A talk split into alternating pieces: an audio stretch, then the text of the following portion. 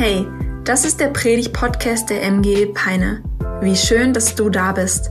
Wir hoffen, dass die folgenden Episoden dich ermutigen, deinen Glauben ganz praktisch zu leben und hoffen, dass wir dich herausfordern können, deinen nächsten Schritt zu gehen. Und jetzt geht's los. Viel Spaß. Was für eine gute Anmoderation, oder? Ich finde, es war eine gute Frage, aber es ist eigentlich eindeutig. Es kann hier nur eine Antwort geben, oder? Es gibt ja wirklich, es kann ja wirklich nur eine Antwort geben und das ist Sommer. Ansonsten glaube ich, dass sogar auch in dieser Gemeinde Seelsorge angeboten wird. Hilfe für, für dich. Nein, Spaß. Ich glaube, der Herbst ist auch genial. Ich wüsste gar nicht, was meine Frau jetzt wäre von beidem. Vielleicht stelle ich mich einfach kurz vor für den Anfang, für die, die mich nicht kennen. Mein Name ist Ben, ich komme aus der Ecclesia Braunschweig, eurer Nachbargemeinde, Schwestergemeinde, nenn du es, wie du es möchtest. Und ich bin dort Jugendleiter vor Ort und studiere parallel an unserer Bibelschule von unserem Verband, dem TSE. Und ähm, ja, ich habe schon kurz angedeutet, ich bin verheiratet mit meiner Frau Katharina, die heute leider nicht da sein kann. Ähm, und ich muss sagen, ich habe schon eine kleine Geschichte hier, mit, auch mit eurer Gemeinde. Ich weiß, viele kennen mich noch nicht, einige werden mich heute noch kennenlernen. Nein, aber ein paar Leute kenne ich auch schon über die Jugendarbeit Neon, über die Jugendarbeit One, zum Beispiel mit Max. Wir saßen bei One während der Workshop-Zeit draußen auf dem Hof, haben auf irgendeinem kleinen Handy oder war es ein Tablet das Saisonfinale äh, von Bayern und Dortmund angeguckt. Wer wird Meister?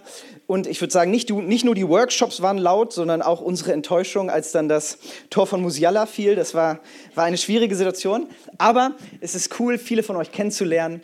Und ich freue mich riesig auf heute. Wenn du heute das erste Mal da bist, richtig schön, dass du da bist. Ich bin es nämlich auch. Ähm, und ansonsten wünsche ich einen richtig schönen guten Morgen. Einige habe ich schon begrüßt.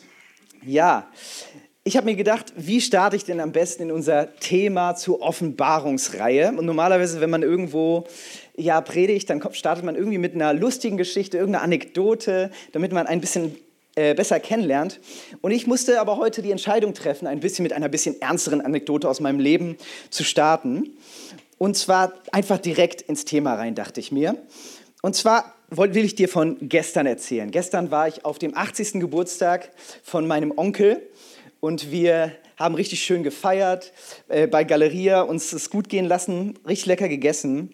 Und in meiner Familie, musst du wissen, gibt es eine Person, ähm, also für die habe ich nochmal besonderen Respekt. Und zwar ist es cool, wenn wir uns treffen. Wir sind alles Christen, alles Christen aufgrund von einer Person, die einmal angefangen hat und uns alle angesteckt hat mit dieser Liebe zu Jesus. Und Gott hat sie wirklich benutzt, um uns alle zu kriegen. Und ich respektiere wirklich diese Person. Es ist wirklich ein richtig toller Mann Gottes.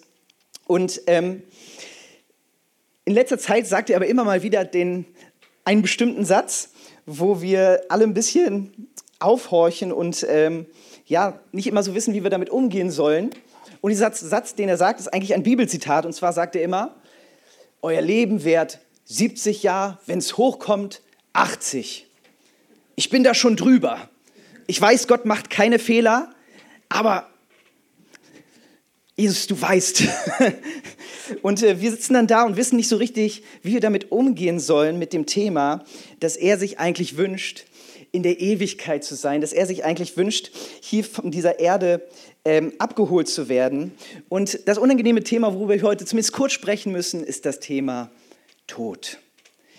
Und vielleicht bist du ähm, das erste Mal hier im Gottesdienst und sagst, sprechen die hier immer über Tod, immer wenn ein Gastsprecher kommt. Ich glaube das nicht, zumindest die Predigten, die ich gehört habe, ist es nicht so, sondern wir sprechen richtig gerne über Leben, über die Liebe Gottes, über Vergebung, über Freude. Aber auch das Thema Tod ist irgendwie Teil von unserem Leben, deswegen wollen wir es kurz ansprechen. Und weshalb ich es anspreche, ist etwas, was ich an dieser Person bewundere. Weil diese Person sagt es nicht mit so einer Bitterkeit oder mit so einer, ja, einfach mit, mit, mit einfach nicht mehr leben wollen, sondern mit so einer positiven Ausstrahlung und Erwartung, dass er sagt, ich, ich wünschte mir schon, das, was Gott in der Bibel verheißen hat, ich würde es jetzt schon erleben. Ich, ich, würde, ich, ich freue mich so sehr auf den Tag, wo ich erlebe, dass das Wirklichkeit wird, woran ich glaube, nämlich dass Gott mich abholt, seinen Menschen und in das Reich hineinbringt, was er mir versprochen hat. Und für mich als jungen Christen, ähm, der ein paar Jahre weniger auf dem Buckel hat, ähm, ist das auch immer wieder so eine richtig schöne ähm, Frage und äh, Hinterfragung von meinem Glauben, weil unweigerlich kommt dann ja auch die Frage, hey, wie sieht es denn eigentlich bei mir aus Ist da schon Vorfreude für das, was eigentlich wirklich in der Bibel verheißen ist? Ist da eigentlich wirklich was, so eine Vorfreude auf den Himmel? Ähm, ja, und, und, und ist da diese Hoffnung, dass es nach dem Tod weitergeht? Oder bin ich eigentlich den ganzen Tag nur beschäftigt mit dem, was mache ich heute? Wie komme ich am besten groß raus? Wie, was auch immer dich beschäftigt? Wie, wie repariere ich am besten mein Auto? Wie kriege ich die riesige Schramme am besten, am besten mit einem Lackstift irgendwie äh, kaschiert? Ich weiß nicht. Aber wie sieht es denn bei dir aus? Vielleicht sitzt du hier und bist Christ und brauchst einfach mal wieder neu diese Frage, ist da diese Hoffnung in dir, diese Vorfreude auf das, was Gott eigentlich dir versprochen hat? Ähm, weil ich glaube nämlich, dass das Thema Leben nach dem Tod eigentlich ein Kernfeld des christlichen Glaubens ist. Etwas, wo wir ziemlich gut Bescheid wissen. Und viele Leute machen sich ja Gedanken darüber, was passiert nach diesem Leben. Und es gibt so viele Antworten. Ich bin ein bisschen auf Beerdigungen ab und an unterwegs als Musiker und da hört man wirklich ganz, ganz verschiedene Ansätze, was wirklich nach dem Tod passiert. Und wir müssen uns aber die Frage stellen, bei all diesen Antworten, bei all den Gefühlen, die da mitspringen, was ist denn die zuverlässigste Quelle für ein Leben danach oder was danach passiert? Und wir als Christen glauben, dass Jesus Christus die beste Quelle ist. Warum glauben wir das? Wir glauben, dass er Gott ist. Wir, glauben, dass er als Gott selbst auf diese Welt gekommen ist, gelebt hat, uns erzählt hat, was passiert und ähm, dann gestorben ist, um uns zu versöhnen mit Gott, um unsere Probleme aus der Welt zu schaffen und dann wieder auferstanden ist als Zeichen, dass das wirklich Realität ist und auch als Zeichen, dass er Gott ist. Und jetzt kommen wir an den Punkt, wo wir uns fragen müssen, wenn die Auferstehung wahr ist, und Jesus dadurch wirklich Gott ist, ist er doch wohl die beste Quelle zu wissen, wie geht es mit dem Leben weiter, oder? Wenn Jesus nicht auferstanden ist, dann haben wir ganz andere Probleme mit unserem christlichen Glauben. Ich glaube aber tatsächlich, und das ist eine sehr, sehr interessante Frage, selbst die größten Skeptiker können nicht beweisen, dass Jesus ähm, nicht auferstanden ist. Das ist ein interessantes Thema. Wenn du irgendwie interessiert bist am christlichen Glauben, wenn du dir darüber Gedanken machst, das ist das Zentrum von dem, was wir glauben. Und das ist der Grund, warum wir überzeugt sind von dem, was wir tun. Jetzt ist es aber so, dass viele Leute darüber nachdenken, okay, dieser Jesus erzählt irgendwas von einem Leben nach dem Tod. Und wir machen uns alle irgendwie verschiedene Vorstellungen. Und ich habe einfach mal ein paar Bilder mitgebracht, wie sowas aussehen kann. So das erste, so ein richtiger Klassiker, ne, irgendwie auf einer Wolke mit so ein paar Musikinstrumenten. Ich habe ich hab entdeckt, da sind auch nicht nur Engel unterwegs. Ja, das zweite, was wir auch kennen, ist das Schlaraffenland irgendwie. Ich weiß nicht, wenn wir hier die Augen schließen, dann kommen wir in das Land, wo es uns einfach, wo Milch und Honig fließt, wo wir uns einfach den ganzen Tag uns gut gehen lassen können und essen. Oder die nächste, wir, wir, wir, denken an irgendwas, was irgendwie auch auf den Wolken stattfindet, äh, Kronen und äh, fliegende Engel und so weiter. Einen habe ich noch mitgebracht. Oder wir denken auch an eine große goldene Stadt Vielleicht hast du dich irgendwie wiedergefunden, vielleicht hast du ein bisschen anderes Bild oder vielleicht geht es dir wie mir, dass man manchmal man irgendwie nicht weiterkommt und sich gar keine Vorstellung machen kann für das, was uns eigentlich versprochen ist. Aber ich möchte heute mit dir einen kleinen Blick hineinwerfen, was Jesus selbst in der Offenbarung, beziehungsweise Gott in der Offenbarung uns sagt. Wichtig ist aber erstmal, bevor wir die Offenbarung lesen und den Text und so uns reinlesen, müssen wir äh, erstmal verstehen, es ist ein prophetisches Buch. Es ist ein Buch voller Bilder und Symbole und Dinge, die schon Leute von vor hunderten Jahren gesagt haben, die dann nochmal wieder aufgegriffen werden. Und wir müssen erstmal verstehen, es geht um ganz viele Symbole und Zeichen. Und wir müssen verschiedene Dinge beachten, auch wenn wir es lesen. Es ist eben nicht nur ein prophetisches Buch, sondern es ist auch ein Brief an echte, reale Gemeinden zum Ermutigen, zum Ermahnen. Sieben Stück werden davon aufgezählt. Und am Ende des Tages geht es und das wird auch offensichtlich darin, es geht darum, dass sich Jesus selber zeigen will. Jesus zeigen will als der, der er sein wird, auch in der zukünftigen Welt, was da passieren wird und in der Zeitgeschichte. Und ich glaube, dass wir in der Geschichte sehr, sehr gut darin waren, so ein bisschen Malen nach Zahlen gemacht haben, und so ein bisschen Malen nach Zahlenbuch geschnappt haben, unsere Weltereignisse irgendwie versucht haben, da einzuordnen. Naja, ich denke zum Beispiel an so einige Videos, die man so auf YouTube finden konnte zum Thema Corona und was das mit der Offenbarung zu tun hat. Oder also zuvor gab es auch immer ganz viele Themen. Wer, wer ist der Antichrist? Wer könnte das jetzt sein? Und wie passt die kommende Energiekrise jetzt in unsere Weltgeschehen und in die Offenbarung rein? und dass wir aber eigentlich ganz oft das Wichtigste zur Seite schieben, nämlich dass es um Jesus geht und dass wir ihn ausklammern oder ihn nur zur Nebensache der Offenbarung machen. Dabei ist er eigentlich die Hauptsache. Die Offenbarung will eigentlich sagen, Jesus ist der Sieger. Oder? Jesus ist der Sieger und deswegen beschäftigen wir uns heute mit dem Happy End. Heute beschäftigen wir uns mit dem letzten Teil der Offenbarung, dem letzten Hauptteil, was, wo es überhaupt darum geht. Und ich weiß nicht, ob du schon mal in deinem Alltag Folgendes gehört hast vom Happy End, vom Himmel, über den wir heute reden wollen.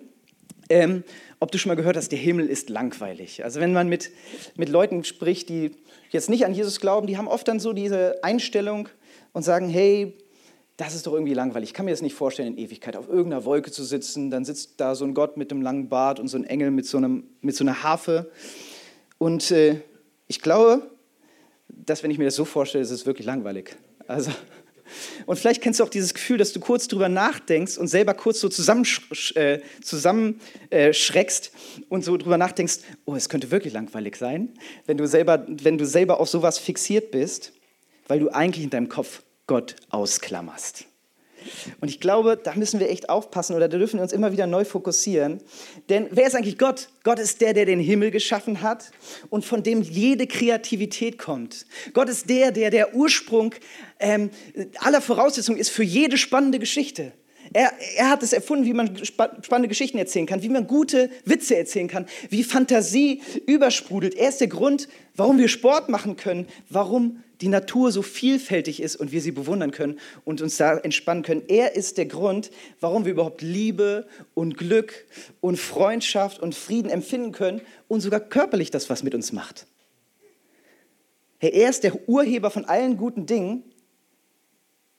Und wenn er sagt, der Himmel ist der Hammer, dann dürfen wir sicher sein, wenn er die spannendste Person und der Urheber aller guten Dinge ist, dann wird der Himmel ein wirkliches Abenteuer kein Sitzen auf der Wolke.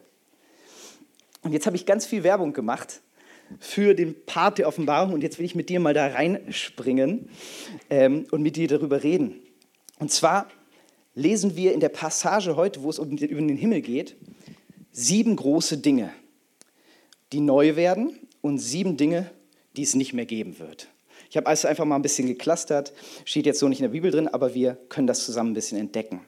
Und wenn du wenn du noch nicht so bibelfirm bist, wenn du noch nicht so viel da drin gelesen hast, ich nehme dich einmal ganz kurz mit rein in die große Story. Die große Story ist, Gott schafft die Welt und der Mensch reißt sich von ihm los. Er will nichts von ihm ähm, hören. Aber Gott schnappt sich einen Menschen, genannt Abraham, und schafft daraus ein neues Volk, ein Volk, was für ihn ist und woraus er dann jemanden sendet, Jesus Christus. Er selber wird Gott und um die ganze Welt zu erlösen und heute das zu erstellen, was wir heute sind, nämlich Gemeinden überall auf der Welt, wachsen, diese Botschaft, dass da ein Gott ist, der uns liebt, ein Gott der zweiten Chance. Aber wir glauben nicht nur an einen Jesus, der einmal gekommen ist, an einen Gott, der mit einer Einladung gekommen ist, sondern wir glauben auch an, an, an einen Jesus, der ein zweites Mal kommen wird, und zwar als Sieger und als Richter, der sagen wird, hey, bist du meiner Einladung gefolgt oder nicht? Und dann wird er, wird er die Entscheidung fällen, wenn du gefolgt bist, dann wirst du das bekommen, was du willst, nämlich eine Ewigkeit bei ihm, das nennen wir Himmel. Und wenn du ihm nicht gefolgt bist, dann wirst du auch das bekommen, was du willst, nämlich eine Ewigkeit nicht bei ihm. Und das wird genannt Hölle. So weit, so gut. Und wir wollen heute aber nicht über die Hölle sprechen, wir wollen heute über den Himmel sprechen. Wir wollen ermutigt werden über das, was Gott da eigentlich sagt. Und das ist wirklich mein Ziel heute. Ich will dich ein bisschen ermutigen, wieder neu inspirieren, Hoffnung zu schöpfen, weil Gott gut ist und eine gute Zukunft für uns hat. Und ich kann dir aber ehrlich gesagt nur einen kurzen Überblick geben. Du kannst da Stunden rein versenken. Du wirst, wirst so viele Dinge finden, die das, den ersten Teil der Bibel mit der zweiten Teil der Bibel verbinden. Und ich kann dir nur empfehlen, schnapp dir ein gutes Buch. Zum Beispiel äh, das, was Lukas vor zwei Wochen äh, vorgestellt hat. Sprich einfach mit ihm und da kannst du richtig schön reinstudieren und merken, wie sehr Gott die Menschen liebt. Richtig gut. Aber wir springen einfach mal in den ersten Bericht kurz rein und schauen uns den ersten Vers an. Offenbarung 21, Vers 1. Wenn du eine Bibel dabei hast, schlag sie mit auf. Sonst ist es auch hier dran und lese es einfach mal vor. Danach sah ich einen neuen Himmel und eine neue Erde. Der frühere Himmel und die frühere Erde waren vergangen und das Meer gab es nicht mehr. Okay, wir sehen in diesem Vers allein drei Dinge. Drei von 14, Jackpot.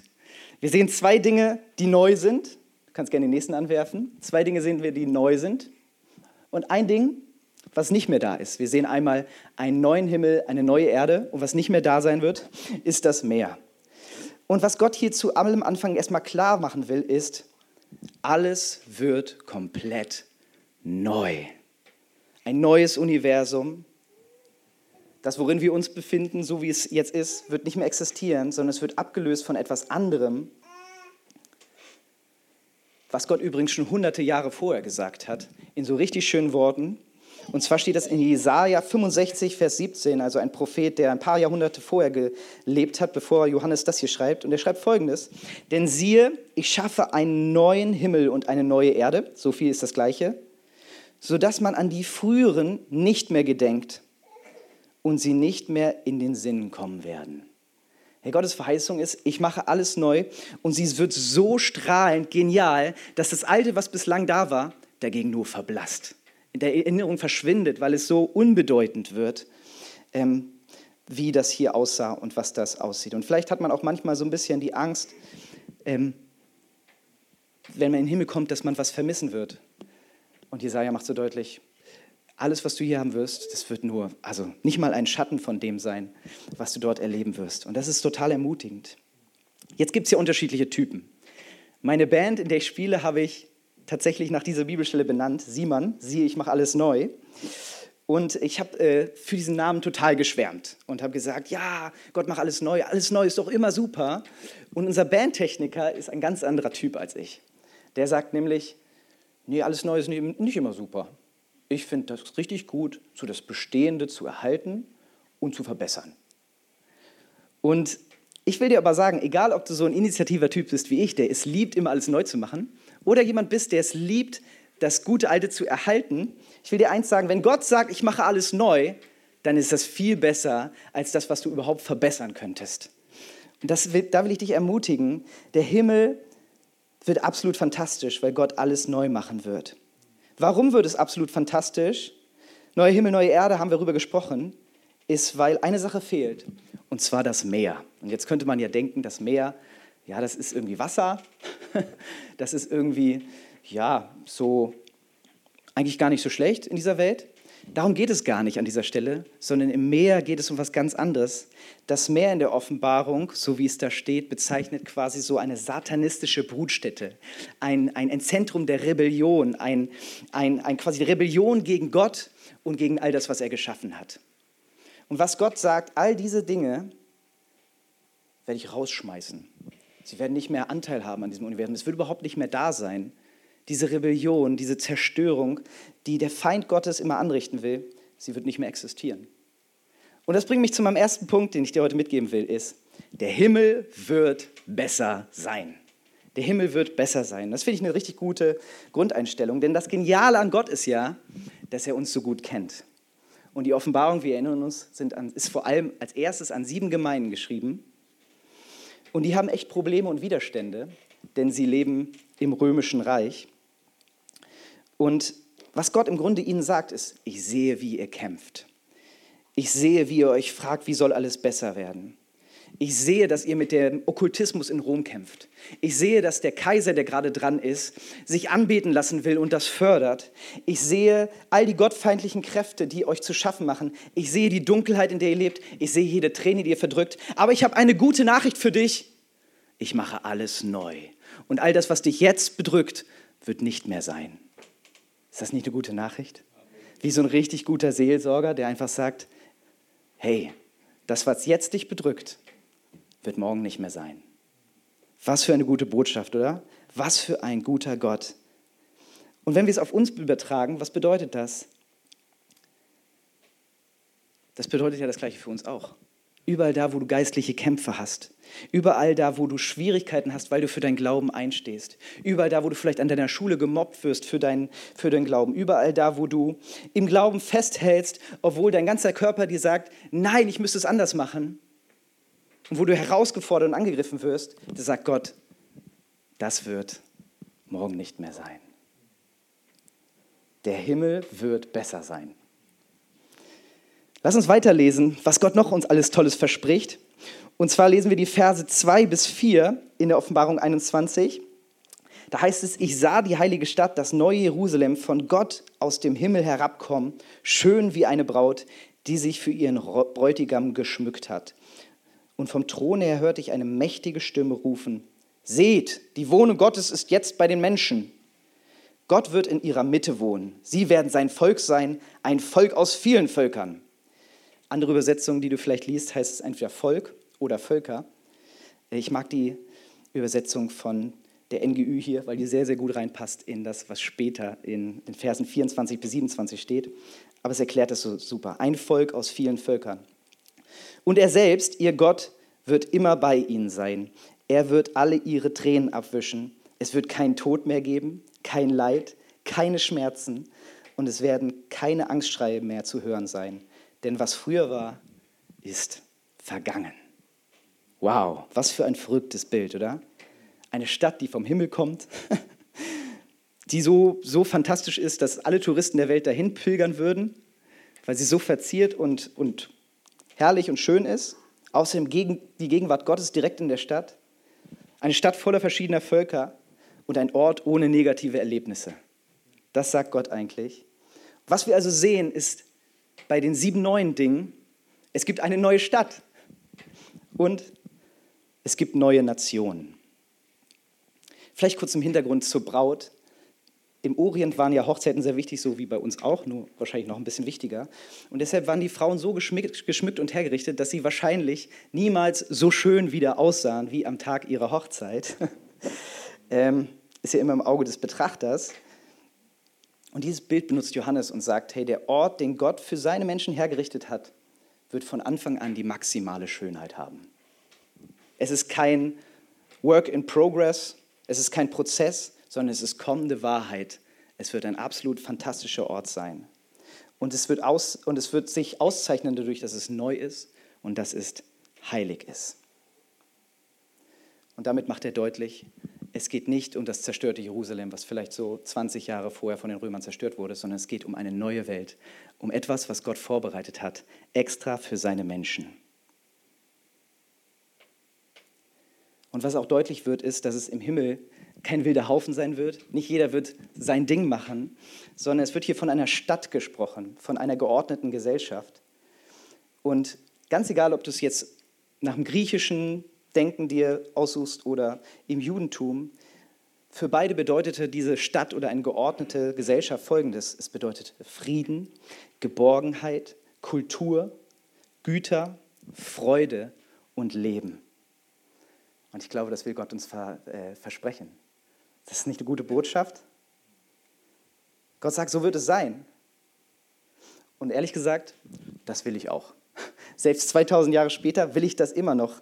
Jetzt gibt es vielleicht verschiedene Menschen. Vielleicht bist du mehr auf der Seite der Sicherheit und du möchtest gerne die Sicherheit. Vielleicht willst du das Abenteuer, um, um dich lebendig zu fühlen.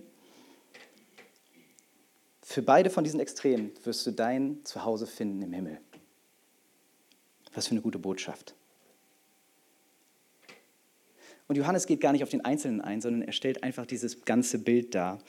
Und ähm, er beschreibt das dann wirklich von den Versen 9 bis 24 dann weiter. Ich will es dir gar nicht vorlesen, sondern ich will einfach drei Aspekte nochmal rausgreifen, warum diese Stadt so genial ist. Johannes beobachtet am Anfang, dass in dieser Stadt kein Tempel ist. Und das ist für, für, für eine antike Stadt eigentlich außergewöhnlich. Das ist krass, das ist eigentlich, äh, das geht gar nicht. Die Beobachter würden sagen, hä, was soll das? Und dann stellt er fest, braucht er auch gar nicht, weil Gottes Gegenwart ist da. Was zeichnet diese Stadt aus? Gottes Gegenwart ist direkt da. Jesus selbst ist der Tempel, in dem Gott angebetet wird. Und es gibt nicht mehr nur einen Ort, wo alle Leute hingehen können, äh, der besonders heilig ist, sondern die ganze Stadt ist heilig. Es gibt nichts Unheiliges im Himmel. Und dann beschreibt er diese Stadt als quadratisch. Und äh, da musst du dir vorstellen, äh, quadratisch, breite Länge, Höhe. Ich habe ein Bild mitgebracht. Kannst du mal weiterklicken? Ja, also er beschreibt da riesig große Maße. 2200 Kilometer breit, lang und hoch. Das ist die Strecke ungefähr von Bielefeld nach Moskau. So groß beschreibt er diese Stadt. Er will uns, er will uns da mit etwas Besonderes sagen, nämlich dass für dich und für mich dort Platz ist. Es ist Platz für viele Menschen im Himmel. Wir müssen keine Angst haben, rausgeschmissen zu werden, sondern Gott hat Platz für viele Menschen. Und dann sagt er auch noch, sie ist perfekt quadratisch. Und ich glaube, dass Gott damit aussagen will, ich habe keinen einzigen verloren. Wenn du dich an mich hältst, ich habe keinen einzigen verloren von denen, die ich hier haben will. Bisschen später steht es, jeder, der im Buch des Lebens geschrieben steht. Das heißt, Gott hat dich und mich auf dem Radar. Wenn du dich an ihn hängst, wird er dich nicht verlieren, sondern er will dich dabei haben. Krass. Und ein weiterer Aspekt noch, und als ich den gelesen habe, war das fantastisch für mich. Es ist quadratisch. Und wisst ihr, was noch quadratisch ist? Wenn man in der Bibel ein bisschen früher in den ersten Teil schaut, ins Alte Testament, quadratisch ist auch das Allerheiligste das Menschen nicht betreten durften. Es ist wie ein Kasten im Alten Testament gewesen. Okay, viereckig, perfekt quadratisch. Und dieses, und, und, und dieses Allerheiligste durftest du nicht betreten und, und, und du konntest nicht durchsehen, weil ein dicker Vorhang davor war. Und was die Bibel jetzt sagt, ist, du und ich, wir dürfen im Allerheiligsten Gottes in der direkten Gegenwart leben, was vorher niemand durfte. Angesicht zu Angesicht. Dem spannendsten Wesen des ganzen Universums. Und jetzt könnte man ja sich immer noch fragen, hey, Allerheiligstes, das ist doch irgendwie was, was nur bestimmten Leuten da war. Damals, das hat er nur Israel ver, verheißen. Ganz interessant ist, er beschreibt einfach mal so nebenbei, ähm, dass es Tore gibt, da stehen so die Namen Israels drauf. Und dann gibt es Fundamentsteine, da stehen die Apostel drauf. Und was das bedeutet, ist, die ganze Bibel gehört zusammen. Und dieser Ort ist für alle Menschen frei. Für alle Menschen ein Zuhause. Für jeden, der es will. Und das bringt mich zu meinem zweiten Punkt, den ich dir heute mitgeben will. Im Himmel ist Platz für viele. Im Himmel ist Platz auch für dich. Und das ist ermutigend. Es ist auch ermutigend, weil neben, ganz nebenbei herrscht dort kein Tod mehr, kein Leid, kein Geschrei, kein Schmerz, weil Gott hat allem ein Ende gesetzt. Weil Gott schon entschieden und gerichtet hat, dass all diese Dinge nicht mehr Platz haben in seinem Himmel. Ein absolut genialer Ort. Aber im Umkehrschluss bedeutet es auch, dass die Menschen, die Jesus nicht annehmen, die Jesus nicht in ihr Leben aufnehmen, die Jesus nicht zum Gott ihres Lebens machen, dass er alles bestimmen darf, Menschen, die Gott nicht anbeten wollen, die zwingt Gott auch nicht, Teil von dem zu sein, sondern er sagt, dann hast du in meinem Universum keinen Platz, dann bekommst du das, was du willst. Aber es ist richtig gut, in Gottes Team zu spielen. Und deswegen will ich dich noch in einen dritten Punkt mit hineinnehmen. Und den lesen wir ein Kapitel weiter, in Kapitel 22. Da heißt es, der Engel zeigte mir auch einen Strom, der wie ein Kristall glänzte. Es war der Strom mit dem Wasser des Lebens. Er entspringt bei dem Thron Gottes und des Lammes. Also des Lammes ist Jesus. Und fließt die breite Straße entlang die mitten durch die Stadt führt. An beiden Ufern des Stromes wächst der Baum des Lebens. Zwölfmal im Jahr trägt er Früchte, sodass er jeden Monat abgeerntet werden kann und seine Blätter bringen den Völkern Heilung. In dieser Stadt wird es nichts mehr geben, was unter dem Fluch Gottes steht. Der Thron Gottes und des Lammes wird in der Stadt sein und alle ihre Einwohner werden Gott dienen und ihn anbeten dieser Text ist auch wieder so voll, wir könnten nur darüber predigen. Aber drei Dinge, die wir entdecken. Erstens, es gibt einen neuen Fluss. Zweitens, es gibt einen neuen Baum. Drittens, es gibt einen neuen Thron. Was gibt es nicht mehr? Es gibt keinen Fluch mehr. Wir gehen gleich kurz darauf ein. Es wird von einem Fluss des Lebens gesprochen, der mitten durch die Stadt fließt. Es wird von einem Baum des Lebens gesprochen. Und beides sind im Grunde Symbole einfach dafür, dass Gott uns ewiges Leben schenken will. Hey, diese Ströme des lebendigen Wassers, das hat Jesus schon gesagt, als er auf dieser Erde unterwegs war, als er gepredigt hat. Von mir werden Ströme des lebendigen Wassers fließen. Und damit ist der Heilige Geist gemeint. Wasser war im wasserarmen Orient ein Begriff für das Leben selber. Ne? Also es war große Trockenheit in vielen Gebieten. Und wenn da viel Wasserreichtum war, dann war es auch gleich das Paradies. Und das ist so eine richtig schöne Anspielung darauf. Und dieser Baum des Lebens ist eine Anspielung auf das, was Gott zuallererst getan hat. Nämlich, was er eigentlich für den Menschen hatte, den Baum des Lebens, den er ihm schenken will. Was bedeutet ewiges Leben? Es ist eine Parallele zum Schöpfungsbericht, wo der Mensch aber von Gott getrennt wurde. Jetzt darf er es aber haben und essen. Und es ist immer verfügbar, weil es ist zwölfmal im Jahr. Es ist immer verfügbar für ihn. Gott will dich ewig beschenken. Er will dich segnen. Er will dir Gutes geben. Er will dir durch, dein, durch seinen Heiligen Geist immer wieder beleben auf für ewiges Leben, was nicht so ist wie so in manchen Filmen. Da gibt es ja so, so Filme, wo dann Leute irgendwie ewig leben und irgendwann komisch werden, weil sie einfach nicht mehr ewig leben wollen. Nein, umgekehrt ist die Meinung. Du willst eigentlich immer weiterleben, weil du diesen begeisternden, genialen Gott kennengelernt hast.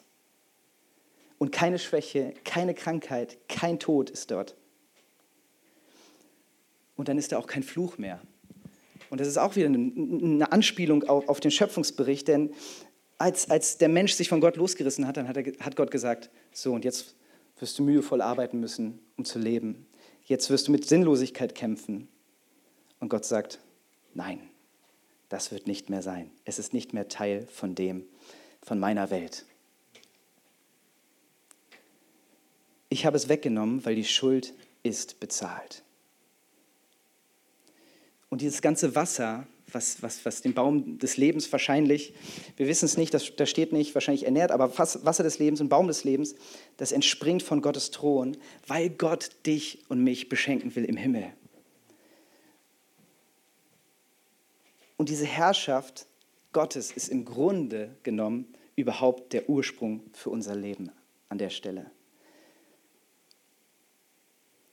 Und was auch deutlich wird, ist, dass Gott dort vor Ort herrschen will. Er will sich nicht zurückziehen an einen Ort, wo er nicht erreichbar ist, sondern sein Thron, sein Herrschaftsmittelpunkt steht bei den Menschen. Seine Gegenwart ist dort und seine Gegenwart, seine Schönheit erhält das ganze Universum. Es heißt da, es gibt keine Sonne mehr, es gibt keine, keine Dunkelheit mehr, sondern Gott leuchtet permanent und das bedeutet nochmal so ein Herrschaftsanspruch, denn er herrscht und er hat alles im Griff. Und das bringt mich zu meinem dritten Punkt, den ich dir heute mitgeben will. Gott ist ein guter König. Und die Frage ist, ist er dein König? Ist er dein König? Wir, haben, wir haben gehört davon, dass der Himmel besser ist. Wir haben da gehört, dass der Himmel viel Platz hat. Die Frage ist, willst du Teil davon sein? Gott ist ein guter König. Ist er auch dein König? Weil es wird deutlich, es ist nicht so, dass man nur rumliegen wird, sondern es steht an dieser Stelle, seine Knechte werden ihm dienen. Damit sind die Menschen gemeint.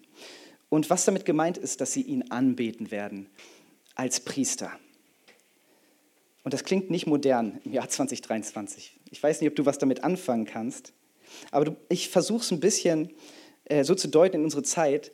Vielleicht guckst du ja manchmal Sportevents, so WM oder so. Vielleicht schaust du ein Konzert von einer richtig guten Band oder du guckst einen richtig spannenden Film und du bist einfach nur begeistert und bewunderst diese Sache. Und ich glaube, im Himmel ist es ein bisschen so, weil du einfach Gott direkt anschauen kannst und einfach nur begeistert sein wirst, wie genial und großartig er ist. Ich meine, manchmal haben das ja auch hier schon so Groupies bei Konzerten und so weiter, die dann völlig, völlig ja, also K.O. gehen dann zwischendurch, weil sie so begeistert sind von diesem Künstler. Ey, so wird es sein mit Gott. Nur, dass du dich ewig freuen wirst, nicht ohnmächtig sein wirst. Ey, dieses Dienen in unserer Welt ist manchmal gut gemeint und oft nicht gut gemacht.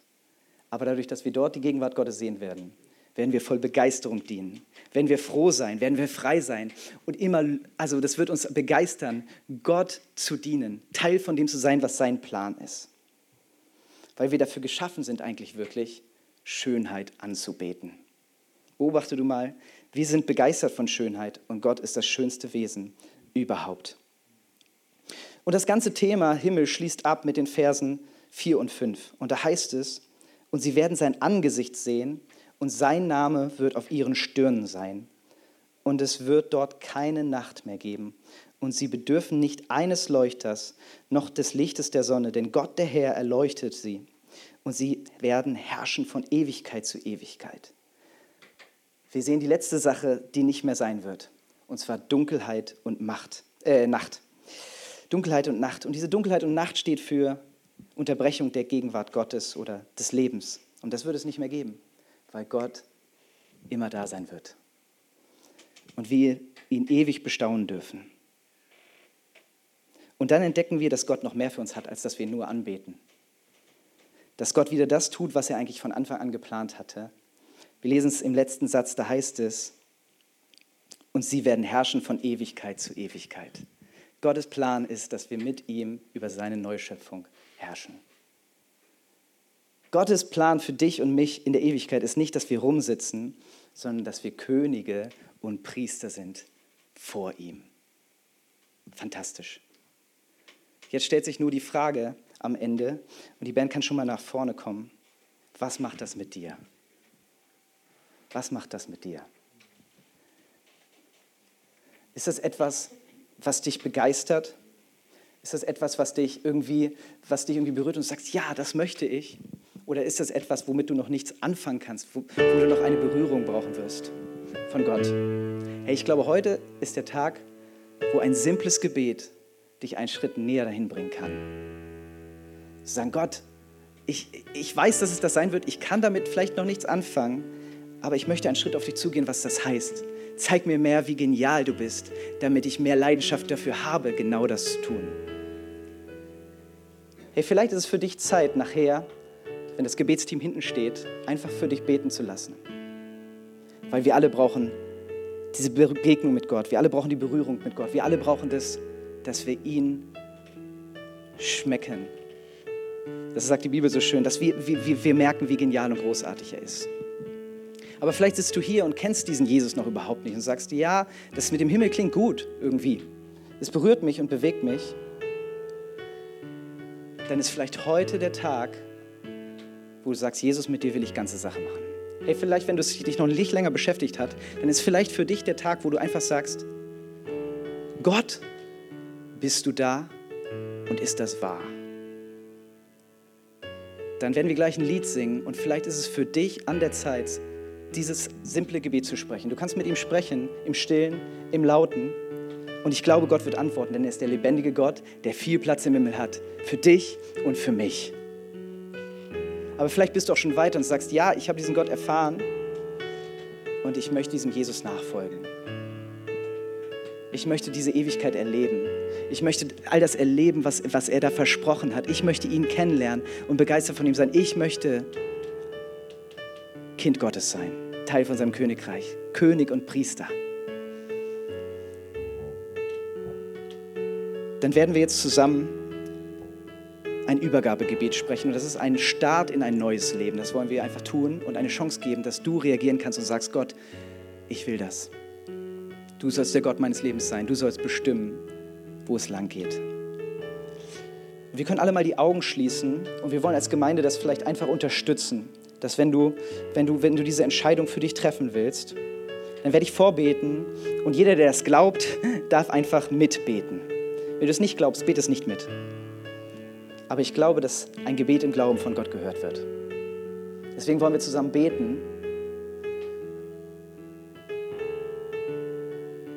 und das genau tun. Herr Jesus, Heute habe ich verstanden, ich brauche dich. Ohne dich bin ich verloren. Ich weiß, ich kann es nicht aus eigener Kraft schaffen. Bitte vergib mir meine Schuld. Schenk mir ein neues Leben ich möchte dein Kind sein und du sollst mein Gott sein, der Chef meines Lebens. Und ich danke dir, Teil deiner Familie sein darf, dass du am Kreuz für mich gestorben bist. Und ich freue mich darauf, bei dir in Ewigkeit zu sein. Amen.